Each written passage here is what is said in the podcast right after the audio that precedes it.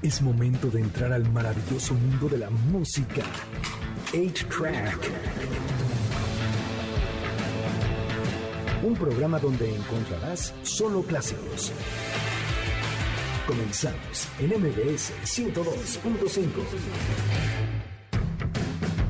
Bienvenidos a una nueva emisión de A-Track. Mi nombre es Checo Sound y hoy es sábado 21 de agosto del año 2021. Fíjense ustedes que hoy tenemos un fabuloso programa en el que les vamos a estar hablando del OnlyFans. Vamos a estar hablando acerca de los 40 años del disco Tatuyo de los Rolling Stones, por supuesto. Tenemos un top 5 de abejas. También vamos a estar hablando de objetos que no pertenecen al lugar ni al tiempo. Gustavo trae un par de series que estaban bien clavadas y bien feas, pero nada, es cierto, no, estaban bien bonitas. No, sí, yo le puse mucha atención y estaban bien padres. Vamos a poner pero música no me acuerdo cómo se a esa hora para que no se aburran. Le vamos a estar contando chistes a usted en lo que Gustavo nos está explicando, es cierto. No, va a estar muy bien. Y vamos a tener uno de los estrenos más esperados. Fíjense que desde hace unos meses Justin Bieber anunció que con Skrillex iba a estar haciendo una colaboración.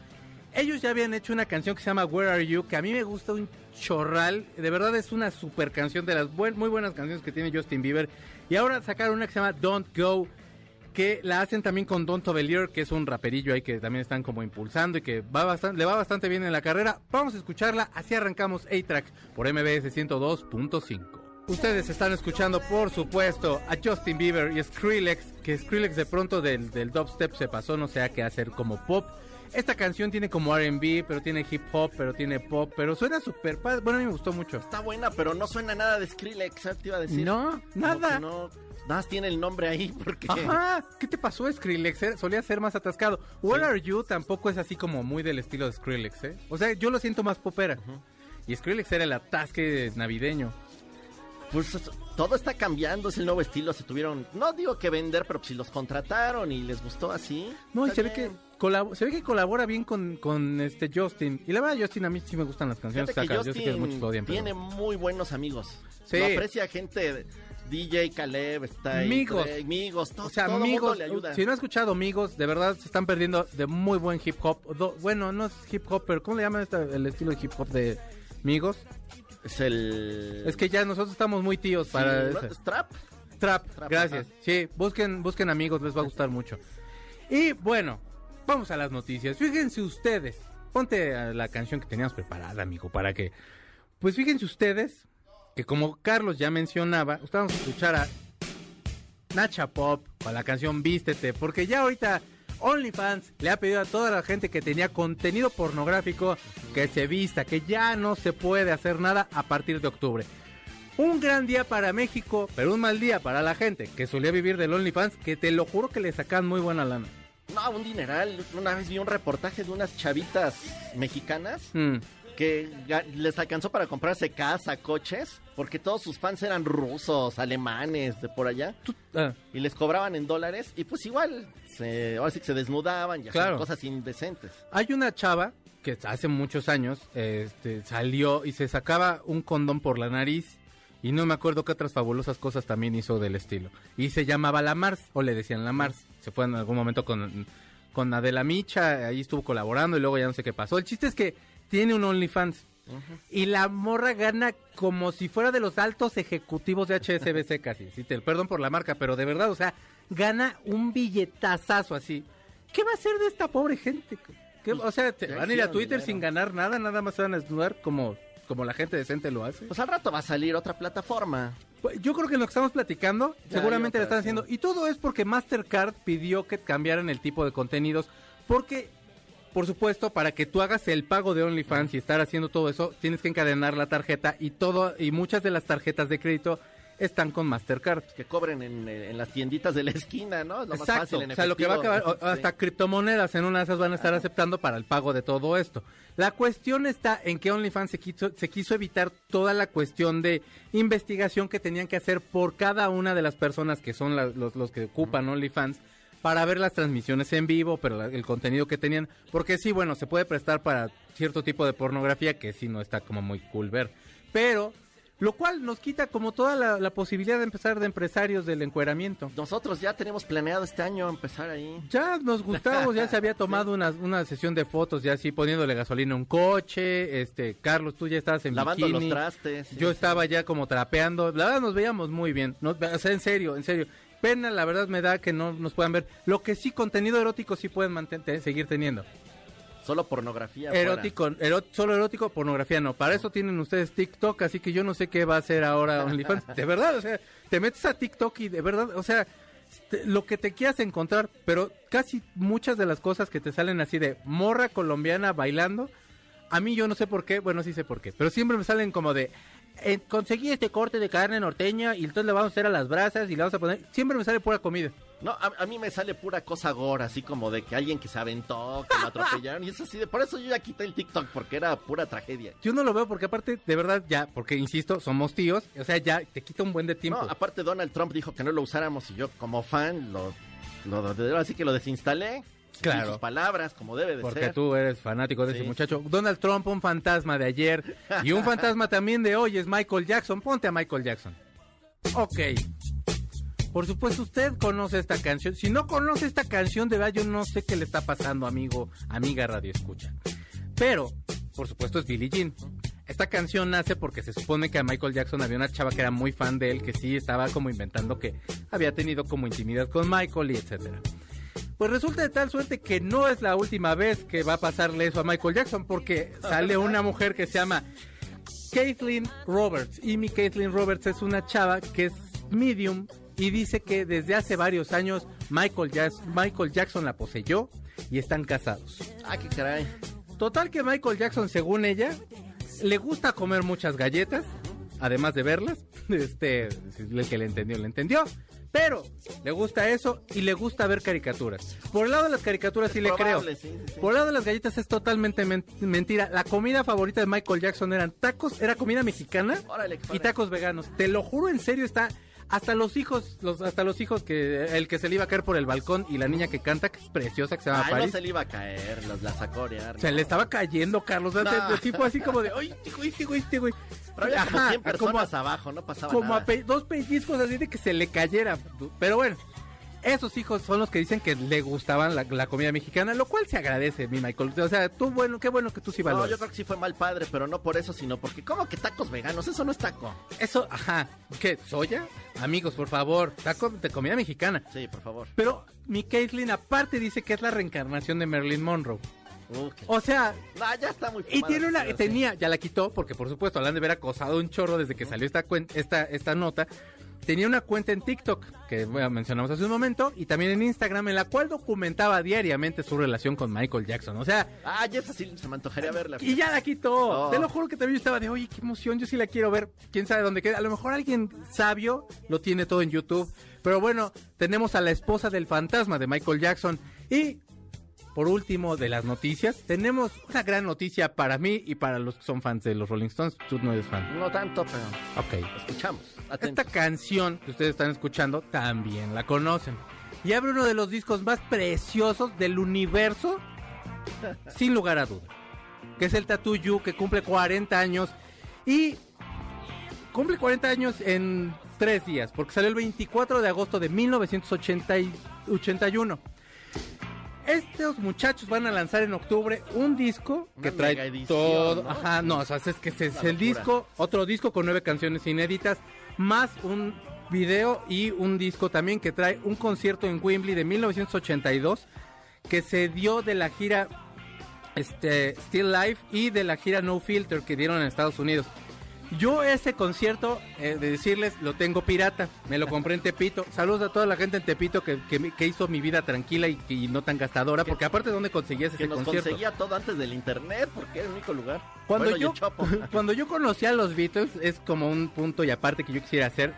Este, mi mamá eh, los estaba escuchando mucho. Yo tenía como dos o tres años y tenía este disco Still Life y tenía el, el Sticky Fingers. Y este disco a mí me gustaba mucho. El setlist está bien bueno. Va a estar como en tres mil pesos más o menos toda la caja. Este, yo espero que alguien se compadezca de mí y me ayude a completar para comprármela. No es cierto, no. Pero de verdad vale mucho la pena. Y para festejar eso, bueno, Por supuesto en la producción está Mick Jagger y Keith Richards en las guitarras. Bueno, todo este disco se da porque entonces son como los, los así canciones que no sacaron en otros discos. De hecho esta canción iba a ser un reggae. Luego iba a ser una con, con congas y no sé qué tanto. Hasta que Keith Richards compuso esta canción. Vale la pena todo, todo el disco, se lo juro, se lo prometo, así en serio se lo firmo. Hay una canción que se llama Worried About You, que es bien bella, una que se llama Tops, que es hermosa.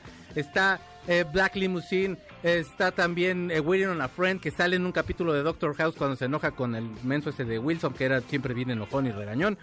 Total que es un disco que vale la pena. Cómpreselo, amigo, para que vengan. ¿Te acuerdas que decíamos siempre ahorita, lo vamos, eh? Bueno, la canción con la que los vamos a dejar se llama Living in the Heart of Love, que la lanzaron para festejar este lanzamiento. Vamos a dejarlos escuchando a la mejor banda de todos los malditos tiempos. Él es Mick Jagger, Keith Richards, Charlie Watts y Ronnie Good, The Rolling Stones. Eh, La canción se llama Living in the Heart of Love de la nueva versión que va a haber del Tattoo You. Ellos son los Rolling Stones, la mejor banda de todos los tiempos. Este es el mejor programa de todos los tiempos. Se llama A-Track. Y vamos a un corte y regresamos. No se vayan. Pongamos pausa al cartucho de 8-Track, donde están los verdaderos clásicos, por MBS 102.5. Es momento de ponerle play al cartucho de 8-Track, por MBS 102.5, donde están los verdaderos clásicos. Ya regresamos, MBS 102.5.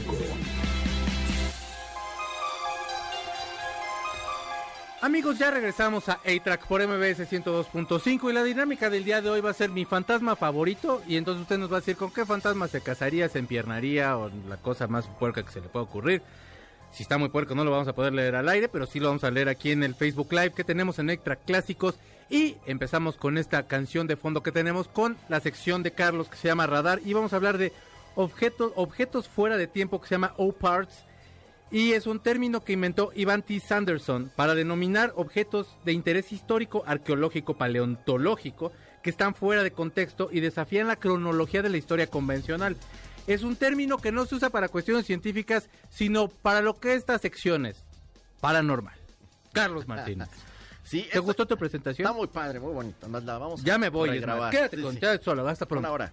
No, fíjate que sí nos daría para una hora, pero no voy a echar una hora, les voy a dar aquí algunos ejemplos. Está muy padre porque te hace pensar sobre cómo nos han contado la historia Mm. y qué puede ser falso y qué puede ser cierto. Ok, Entonces como que te abre un poquito los ojos. échale. Vamos con el primero, que es el más famoso, seguramente lo han visto en la tele, hasta National Geographic ha salido. El mecanismo de anticitera. Este se encontró en Grecia, eh, tiene una antigüedad, bueno, es de 100 años antes de Cristo, o sea, tiene más de 2000 años. Está muy padre, le, lo conocen como la computadora antigua. Es un aparatito, parece como un timón de barco, Mm. pero trae como engranes, se mueve. Eh, los científicos se refieren a él así como una computadora como analógica. Ok. ¿Para qué lo usaban? Se supone que en la antigua Grecia este lo usaban para eventos astronómicos que como con él se iban guiando e iban viendo qué iba a suceder en el cielo. ¿No es cierto? ¿En serio? Está bien loco. Se dice que solo se ha encontrado uno, de hecho lo encontraron adentro de una caja de madera, Mm. porque justo en la época en que se creó vino la invasión romana y destruyeron todo lo que Ay. estaban haciendo los griegos. Mano, siempre poniendo... Ay, y luego... Entonces se cree que había que era como que muy común. Hasta el momento solo se ha encontrado una. No se sabe esta tecnología para qué otra cosa servía. Ya ves que siempre, igual nos dicen, las pirámides era todo es astrológico. ¿no? Ajá, Entonces, ajá, ajá. Para ellos esto es astrológico, no sabemos Claro. para qué servía. Se le considera la primera computadora de la historia. Wow, órale. Ok, ok. Ahora venimos a México, Eso. al hermoso estado de Guanajuato. Esto. Vamos a ir a Cámbaro. Ahí se encontraron en 1969. Aquí sí vamos a ser muy específicos. Hay unos que son reales y unos que son falsos. Pero eh, se descubrió en Acámbaro, en Guanajuato, unas figurillas de arcilla Ajá. se- que datan del 2500 antes de Cristo. Pero lo curioso de estas este, figurillas es que son dinosaurios. O sea, el pueblo que vivía ahí antiguamente hizo Precolombino. figuras- Ajá, hizo figuras de dinosaurios. Entonces aquí uno se pone a pensar, pues los dinosaurios existieron O sea, no, no, o hace sea, ni siquiera los, no, no se encontra, no había forma ni de que se encontrara el hombre Ah, con eso. Así como que opciones, ¿no? Pues que esta cultura o la humanidad es mucho más antigua y convivió con dinosaurios. Ok. Que a lo mejor existieron algunos dinosaurios hace algunos cuantos miles de años y que a lo mejor ya no están. De hecho, hay rumores de que existen dinosaurios en un pueblo de África. Un diablo de eso en el programa que está muy Ay, padre. tráetelo la semana que entra. Eso está padre, sí, sí, sí. Ah, vamos a hablar de animales. Está muy bueno. Y, pues, ¿qué otra opción sería? Que a lo mejor ellos encontraron fósiles y los armaron. sí, y claro. vestigios. Bueno, fueron muy famosos. Este, no existen ya en los museos porque se vendieron los originales. Después mucha gente vio que podía hacer dinero y empezaron a hacer falsificaciones y réplicas. De hecho, si usted va en- a Cámbaro en la actualidad se los venden, obviamente ya son falsos. Pero al principio, ahora sí que los que encontraron. ¿Acámbaro? ¿Acámbaro? Ajá. Ajá. Según yo es Guanajuato, si ya me equivoqué, perdón. Ahorita está buscando aquí. Nuestra Sí. gente de investigación ya está en el caso. Vamos con el que sigue. Este está Sí, es muy padre. Sí, es Guanajuato, sí. Sí. Este está muy padre. Vamos a irnos ahora hasta Egipto, al antiguo Egipto. Los purépechas. Ajá. Vamos a ir. Esto se llama el planeador de, de Saqqara. Este también es muy famoso, también seguramente lo han visto en documentales. Es una figurilla de un halcón que se supone que, represent- que representa a Horus. Ok. Es una figurilla, es una figura de, de madera pequeñita. Fue encontrada en 1891, pero en 1988 los científicos les llamó la atención porque por ahí algunos ingenieros lo vieron y dijeron, pues es aerodinámico, ¿no? O sea, no creemos que sea un tal cual de un halcón. Entonces lo recrearon a escala mayor. Resulta que a la hora de que lo recrearon, lo soltaron y planea, puede volar. De hecho, sus alitas tiene algo ahí como, como algo que sale circular. Entonces ellos le, le pusieron turbinas. O sea, hicieron de todo para recrearlo. Según ellos, este aparato, si existió en la antigüedad, era un avión de carga para carga pesada. Podían transportar y podía volar a 95 kilómetros por hora. Wow. Esto está padrísimo. Puede ser casualidad, puede ser que lo hayan diseñado y nunca se, se creó a escala normal. Pero está muy padre que encuentras algo, lo recreas y sí funciona. Y si te pones a pensar, 95 kilómetros por hora, ahorita se te hace, o sea, cualquier cosa. Sí. Digo, o sea, sigue siendo una velocidad considerable.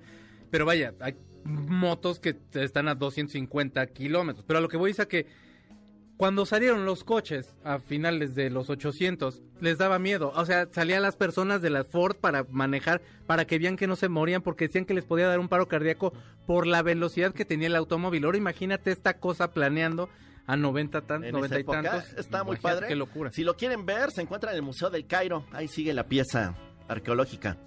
Ahora nos vamos hasta China. Vamos con las tuberías de Baigong. Esto está muy padre.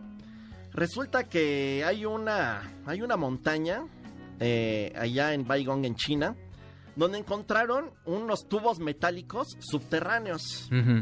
Los encontraron dentro de la... Está la montaña y una como pequeña cueva y bajaban los tubos hasta un río. Ahorita ya está seco, pero existía un río ahí. Ok. No se sabe esta tubería para qué se usaba, pero se, examina, se examinaron, son metálicos. Una de dos, o lo usaban para desechos o lo usaban para transportar el agua. Lo curioso de esto es que cuando dataron los tubos, tienen un- una antigüedad de 150 mil años. Se supone que en esa época todavía no existía nada de la metalurgia, no se hacía nada de eso, no existía Claro. esa tecnología. Hay gente que, bueno, hay científicos que según ellos son naturales. ¿Cómo crees que vas a hacer unos tubos de metal naturales? Por O sea, supuesto que Es no. una locura. Y lo más curioso es que algunos de los tubos cuando los examinaron tenían radiación. Como que quizás hubo algo ahí radioactivo en la antigüedad y a lo mejor para eso los usaron, no sabemos. Pero de que ellos loco. forjaron eso- esos metales para, hacer, para hacer esto. ¿Y, y de qué siglo son, perdón? Son, tienen 150 mil años de antigüedad. No, Es una no, locura. pero o sea, wow. Oye, pero y esto, eh, o sea, bueno, a ver, síguele, síguele, síguele, porque sí tengo más preguntas, Ajá. pero sigue. Vamos con el Para que último. nos dé tiempo, ajá. Vamos hasta Pakistán. Este en sí no es un objeto, es una ciudad completa, que es una locura. Esta ciudad existió por ahí del año 2000 antes de Cristo. Se llama Mohenjo-Daro. Eh, si quieren investigar sobre ella es muy padre. Se encontró en 1902. Y de hecho es patrimonio de la humanidad y se le conoce como la primera ciudad planificada del mundo. Ok. Bueno, llegas, ves la ciudad, está muy padre, pero sucedió algo muy extraño. Llegan y ven que está llena de cadáveres, ¿no? O sea, prácticamente la ciudad es una tumba. Sí. Incluso hay zonas en donde hay familias completas agarradas de la mano muertas. Parece que fue como una muerte súbita. Hablamos de 2000 años antes de Cristo. Se ponen a investigar y encuentran que las piedras están cristalizadas y que la radiación es 50 veces más alta de lo que soporta un ser humano. Entonces se cree que esa ciudad desapareció en segundos y que fue por un ataque nuclear o alguna bomba nuclear o algo nuclear sucedió en esta ciudad. Porque, o sea, quedan como petrificados, digamos. Quedaron y- ahí. Esto Wow. está, es una locura, dos mil años antes de Cristo. Mohenjo-Daro en Pakistán, para que vean que hay muchas cosas que no hemos descubierto. ¿Qué puede ser? Pues que había tecnología en la antigüedad, que hubo una guerra antigua, Claro. que se acabaron, la- se acabó esa civilización y, llegó otra. ¿Cómo? Es que hay que tomar en cuenta una cosa que es bien importante. Por ejemplo, está, está una, una civilización que tiene sus avances tecnológicos y de pronto llega otra y los somete y esos avances los dejan atrás. Toda la, la cuestión de, sa- de sabiduría que había de libros o cosas que habían ahí como que, que estaban de alguna forma registrando todo lo que había. Y todo eso lo queman o lo dejan atrás y entonces la nueva civilización es la que empieza como a, a- a realizar nuevas cosas. Entonces no sabemos realmente qué es lo que hay detrás de todo. Yo una teoría ya que íbamos, tengo Gustavo, no te- de ahorita es que imagínate ahora que todo lo guardamos en celular y todo es electrónico. Sí. Imagínate que ocurre una desgracia, se acaba nuestra civilización, la que venga va a creer que éramos seres de la prehistoria porque no tenemos nada, nada va a estar escrito, nada va a estar en paredes, todo va a ser digital y no se va a poder leer. Pues sí, Pues van a creer que no había nada. Nada que Nuestra nada que- civilización no va a dejar ningún legado, es lo más triste. Un bicho los mató. Oigan ustedes, vamos a una canción. Ellos son Nerd, una de las bandas más prometedoras del hip hop que nunca llegó a, a lo que tenía que haber llegado. Y la canción se llama Lap Dance de su disco Swordfish del 2001. Estás escuchando A-Track por MBS 102.5. Qué rolón. Ellos son una super banda que se llama Nerd. Bueno, se llamaba Nerd. La canción se llama Lap Dance de su disco Swordfish del 2001. ¿Qué tan importante? Este es su primer lanzamiento y Trent Reznor decidió hacer uno de los, de los remixes de su primer sencillo, Trent Reznor de Nine Inch Nails. Ustedes están escuchando A-Track por MBS 102.5 y regresamos con Cinema 8, que así se llama ahora la sección de Gustavo Moneda. Vamos. Pongamos pausa al cartucho de 8-Track, donde están los verdaderos clásicos, por MBS 102.5. Es momento de ponerle play al cartucho de 8-Track, por MBS 102.5, donde están los verdaderos clásicos. Ya regresamos, MBS 102.5. Bienvenido a ah, no es cierto. Bienvenidos a A-Track, aquí por MBS 102.5. Fíjense ustedes que ya están mandándonos algunos. Al Rafael dice que su fantasma favorito es el de Víctor Pascó, que sale con un cráneo en Pet Cemetery. Eduardo Enrique se la rifó y puso: Mi fantasma favorito es el fantasma de tu recuerdo, güey. Ay, güey, no. Y lo leí y sí se me hizo hasta el corazón, así como, oh, su tío. Pero bueno, mi fantasma favorito sería el de Center, el de Canterville, dice Fátima. Gracias, Fátima. No manches, tuve que vincular mi cel con una bocina. Ah, bueno, es que tenemos nuestra transmisión de Facebook eh, aquí en Extra Clásicos. Y el día de hoy, Gustavo nos va a hablar de una serie que se llama White Lotus. Cuéntanos, por favor, Gustavo Moneda. Bueno, tú fíjate que... Esto es Cinema 8, ya sí se llama esta sección. Camba, qué, qué padre se oye al, con nombre y todo. ¿Ves? Este, ah, bueno, está, de- de- bien decías, eh, Wild Lotus es una, es una serie que se acaba, bueno, no se acaba de estrenar, lleva cuando mucho un par de semanas, eh, en HBO, Mm. en HBO Max. La verdad es que a mí, yo había visto, eh, digamos, reseñas y comentarios de, de esta serie buenos o bastante buenos. No pensé que estuviera como tan buena, Ajá. pero no es la serie que todo mundo Esperaba. espera ver, ¿sabes? O sea, O sea, pero porque no es buena, es porque un- sí es buena. no, es muy cómo. buena, es muy buena. A lo que voy yo es que no es, creo, la serie que todo mundo está esperando como de comedia o de comedia normal, o una comedia tan, tan normal como la que estaba, la que estamos acostumbrados. O digamos tan marcada, ¿no? Tan natural como, como todo mundo la vería. Esto es algo como si estuvieras viendo, no sé, es que no quiero decir The Office porque no es The Office, o sea, es completamente diferente, pero de pronto está llena como de estas, de estas escenas incómodas Mm. que te Ah, hacen, ok. así- o sea, que te sientes incómodo, pero te hacen reír, ¿sabes? Es, es un... Es un- Pero precisamente la incomodidad es lo que te crea como que- eso de Sí, si no me río va a estar además- peor. Y además que está muy bien hecha. La historia de qué va, primero es... Hay una... Es, es- es sobre un, un, un hotel en, en Hawái que se llama precisamente The White Lotus. Es un hotel en donde desde que empiezas a ver la serie, desde el- de los primeros segundos en la serie, sabes que alguien murió. Sabes que, que algo pasó y que alguien murió. Ok. Eh, no sabes quién es, no sabes por qué, no sabes nada de nada, pero conforme va avanzando la serie, bueno, la- la- la- el primer capítulo, y vas conociendo a los personajes, es una duda la que te clavan en cada uno de ellos, porque dices, este seguramente fue el que mató a tal, o este fue el que se murió, o este se suicidó, o este... Algo, hay algo que siempre, o sea, te hace dudar de quién se puede morir. Mm. Y es, creo, el- con lo que juega mucho la serie, eh, sabiendo obviamente que te, que te va a impactar primero lo de la muerte y después que te va a clavar ese, ese deseo de saber quién es, ¿no? Esa, esa, esa cosquillita. Hay una, hay una serie que se llama em, Pequeñas Mentiras. Sí. Que, que la manejaron muy Lies. parecido. Big Little Lies. Que, que la manejaron muy parecido. Yo creo que es lo mismo nada más que con un hotel en. Hawái. Y creo que el guion y los personajes están muy bien hechos como para que te, te lleven a, a- a seguir viéndola. Está, a. ¿Dónde la podemos ver? La puedes ver en HBO Max. Ok. Este, el, el escritor, director de, de esta, o creador de esta, de esta serie, es el mismo que escribió Escuela del Rock. Ah, esa película es una chula. Y, bueno, yo amo y creo que lleva, o sea, no, no, vaya, no tiene nada que ver con Escuela del Rock. Sí, claro. Pero lo que voy es que, o sea, confirma que sí hace cosas bien este, este hombre. Se llama, él, él justamente se llama Mike White. Él es el creador. eh, él, vean por favor el, el gerente del hotel. Se llama, bueno, el actor se llama Mur- Murray Bartlett. Es buenísimo, tiene, o sea, son de esos actores que parecen que están como muy poco valorados. Y es de verdad buenísimo, buenísimo. Eh, van a reconocer algunos. Nos, sale mamá de Stifler, vaya, que es, Claro. eh, es esta actriz Jennifer Coolidge, pero mejor conocida como mamá de Stifler. Este, está muy buena. A mí me gustó bastante. Tienen que verla. es- y sí, tiene este, este, este toquecito de, de misterio y comedia bien balanceado. Me gustó mucho.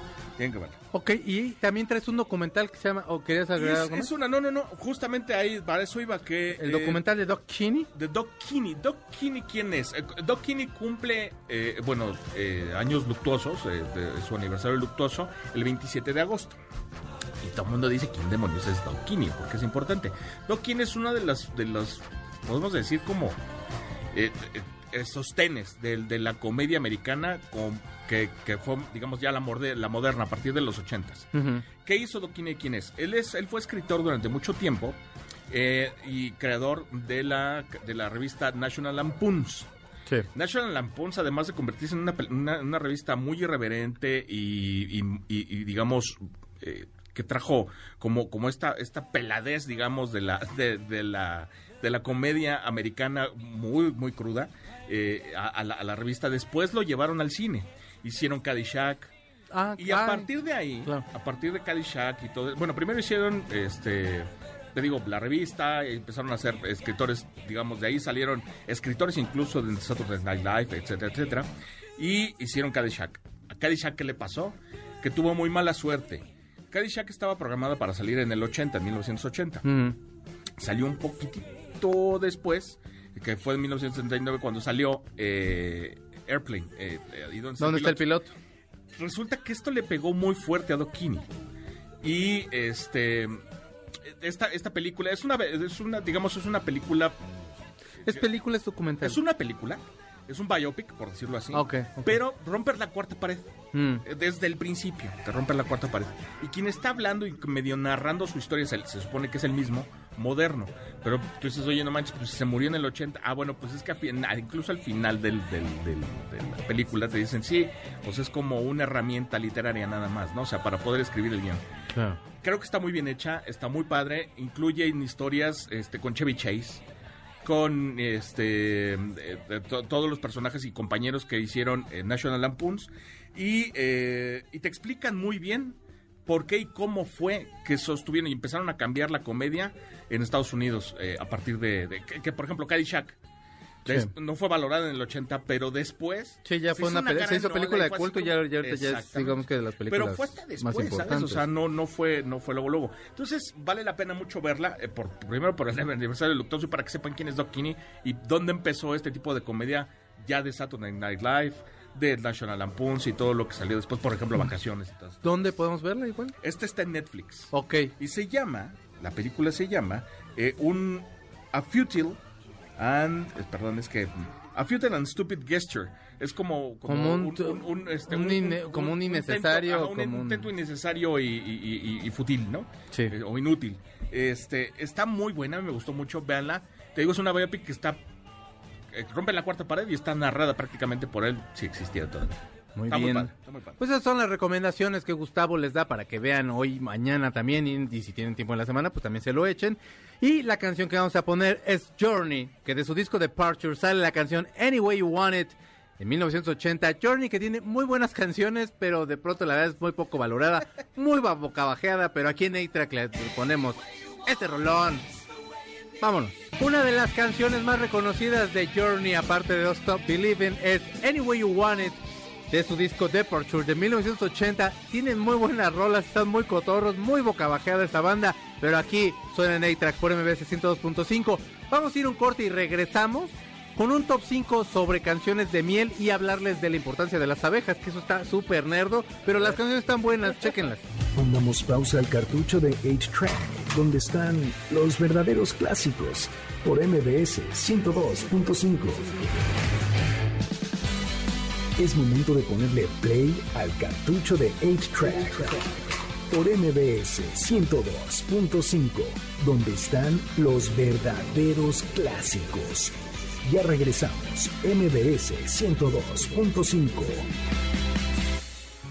Ustedes están en A-Track por MBC 102.5, mi nombre es Choco Sound y los que están sonando son The Beatles con la canción A Taste of Honey, una canción bien bocabajeada que es muy bonita. A mí suenan como piratitas así bonitos que están cantando así en la proa o no sé si sea la boa o no sé cómo se llama la cosa del barco, pero que están todos cantando así bonito. Y bueno, la proa, sí es la proa, dije proa, ¿eh? digo, lo de la boa pues era nada más por la canción que la verdad también se me tocó escucharla, pero antes de decirles, mi fantasma favorito es Beetlejuice, dice Elvia. Y Carla dice que su fantasma favorito son los fantasmas del Caribe. Que si abrimos un OnlyFans va a ser, lo podríamos hacer de sección en fetiches. Eso es como fetiches como por sobrepeso. Yo creo que nos van a poder, pero pues, seguramente sí.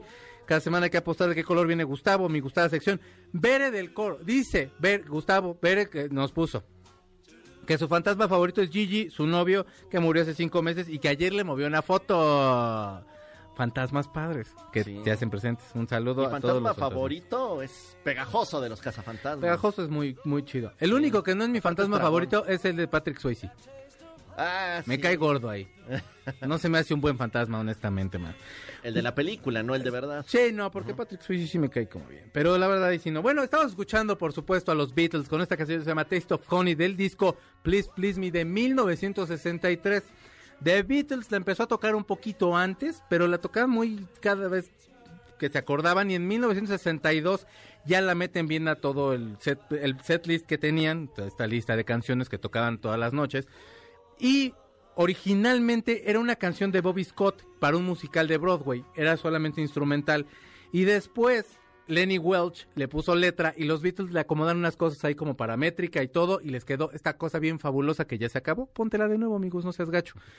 Y en el número uno de las cosas así para lo que son importantes, al menos 70 u 80% de la alimentación que tenemos depende de las abejas. Ah, caray, de plano. O sea, si se, neta, es, no es broma, o sea, si se mueren, nos va a llevar el demonio, no sabes cómo. O sea, de verdad sí, es, sí está gruesísimo. Debido a la polinización que ellas hacen, entonces mucha de la comida que nosotros tenemos y parte también de toda la, de, de toda la, la cuestión que, con la que nosotros podemos mantenernos vivos, algunos dicen que son como así, en tres días nos morimos, pero no, pero sí, sí, o sea, sí, de verdad dependemos, como no saben, de las abejas. Esto porque dicen que el 20, o sea, hay una confusión en todas mis fuentes.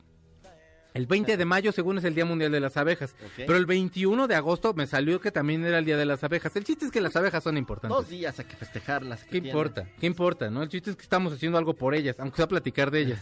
En el número 4, Carlos me va a hacer burla por lo que voy a decir a continuación. Una de las mejores bandas del mundo, R.E.M. Ponte R.E.M.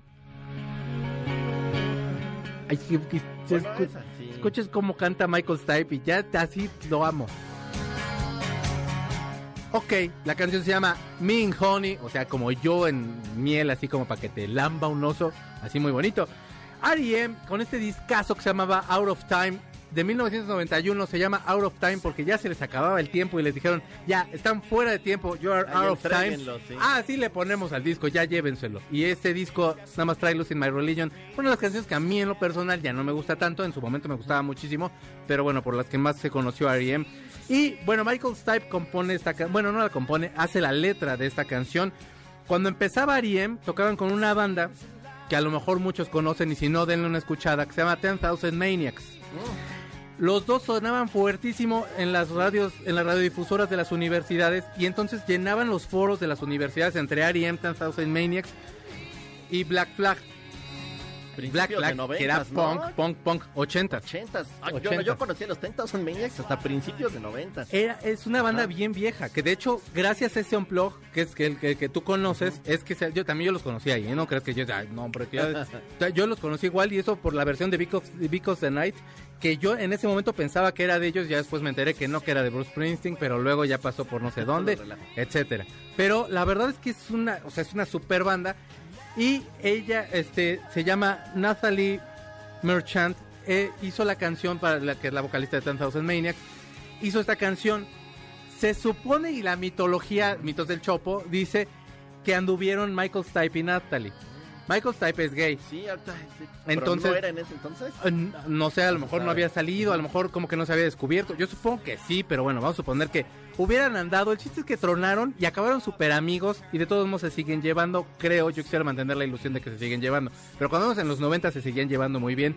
Y esta es una canción en la cual se inspiró R.E.M. en, una- en un tema de los 10,000 Maniacs.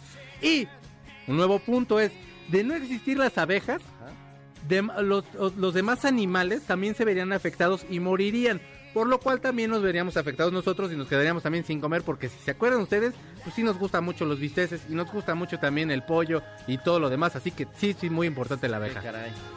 ¿Tú qué Deberíamos de cuidar a las abejas en lugar de los océanos. De todos no nos dejan comernos a las tortugas. Ajá, o sea, ¿No? un, pescado. A ver. Yo bien Ah, ecologista un siempre aquí. que ya No, vi, no hermano. sé. Ya vi. Un saludo a todo el mercado de la viga. este, que no vengan a golpearnos.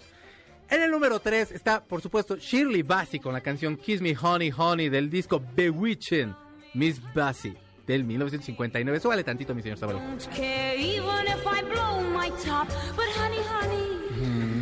don't stop. Por ahí de los finales de los 50 el rock and roll todavía no estaba así como tan fuerte, era un género más. Y entonces el cha-cha-cha y el mambo en Estados Unidos tenían un impacto bien fuerte gracias a todos los latinos que estaban viviendo por allá. Mucha gente empezó a componer este estilo de música y entre ellos pues le tocó la, no sé si la suerte, pero la verdad la gran interpretación a Shirley Bassey de hacer esta canción que si se fijan es un cha-cha-cha ahí como muy gabachón, pero muy bonito.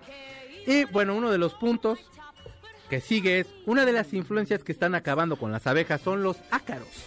¿Cómo crees? Los ácaros las atacan, les succionan la sangre y debilitan su sistema inmune y entonces les contagian enfermedades virales y las matan. No, no nada más es el hombre, amigos. Son los malditos ácaros que también están en sus, en sus almohadas. Que también Pero dicen que es ¿cómo horrible le eso. haces para que no las ataquen? No, no sé. es como una, es como un este, una como una plaga. pues. Entonces, pues también si tratas de combatir la plaga del ácaro, probablemente hasta Te vas a matas a, la abeja. o sea, abejas, probablemente sí. las abejas se van a morir y nosotros también, amigos. Qué buenas noticias tenemos para cerrar este programa, por supuesto. En el número dos, tenemos una banda que me acaba de, burlar Gustavo de mí. Carlos siempre se ha burlado de mí porque me gusta esta banda. Ellos son Zoé. Mm. La canción se llama Miel, es de su primer disco del 2001 que se llama Zoé. Póntela, súbele un chorro porque es una bandota. canciones tan bonitas A mí me esta. Miel es bien preciosa, te lo juro. Yo- usted ha de decir no, pero se lo juro que sí es una bandota. Y este primer disco es genial. Súbale tantito, mi señor Zavala. Oh, no, ya le subió, perdónenme. Sí, ya, ya está muy De hecho, la secuencia está bajita. Toquen ya. Sí suena Zoe. Es una chulada, yo los quiero, muchachos. En ese entonces, en el 2001, cuando salió este disco, yo lo compré como a la semana que Sí, salió, sí porque salió un tema que se llama Déjate Conecto. Según yo y mis pachequeses en aquel momento, sonaba al sueño estéreo de Soda Stereo. Ya si, o sea, Ah. ya si hay fans de Soda Stereo. No. Yo también soy muy fan, pero uno trata como de, o sea, si dejé yo de fumar Camel, pues entonces empiezo a fumar delicados y hago de cuenta que estoy fumando lo mismo. Entonces era de, bueno, pues suenan chido. Y me gustan, insisto, neta, sí me gustan. Abre el disco con una canción que se llama Asteroide, que es una chulada. Tiene Déjate Conecto, que ya les comenté. Una canción que se llama Razor Blade, que me encanta. ¿Cuánto te pagan chiste, los de? Nada, güey, ese cariño. Yo, yo ese entonces fui a tres conciertos. Uno fue contigo. Sí. Éramos tres güeyes Sí, cantando. cantando las canciones de Zoe. En otro concierto era yo y, le- y otro vato, y así como supongo que hay desperdigado algún otro, y le gritaban a, a León Larregui así de, bájate. Y entonces el cuate les decía, pues bájenme entonces. Y le aventaron de botellas, de vasos. ¿Y sabes qué es lo más canijo del tipo? Se quedó parado estoico cantando, güey. Entonces era así, los tienes que querer. Y en la tercera de esta gira, de esa gira de ese disco, fue de las últimas fechas, en un lugar que ya ni existe, que está una churrería muy famosa, que por cierto hay una aquí en la esquina. Este, y se solía llamar Radio City, el lugar, ahí está en Génova, estaba en Génova. Y entonces me invitó mi amigo el burro, que estaba ahí como que llevaba grupos y todo. Entonces, pues llevó a Zoé. Y me dice, güey, pues a ti sí te gustan, jálate. Y ahí voy. y entonces, este, llevaban como 14 personas entre staff, sus morras, compas, tal, y más Zoé. Y los mismos 14 güeyes éramos los que fuimos a verlos. Es de los mejores conciertos que yo he tenido. Y cuando toco esta canción, ya nos habíamos encontrado este, este León Larregui y yo en el baño así, lo saludé y tal.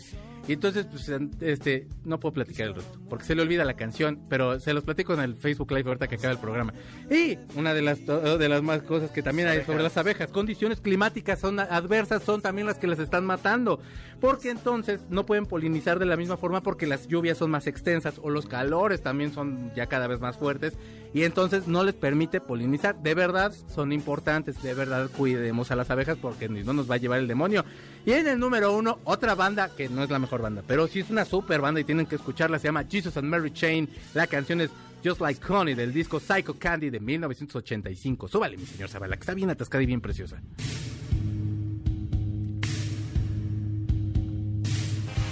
¡Ay, qué bonito tocan, muchachos!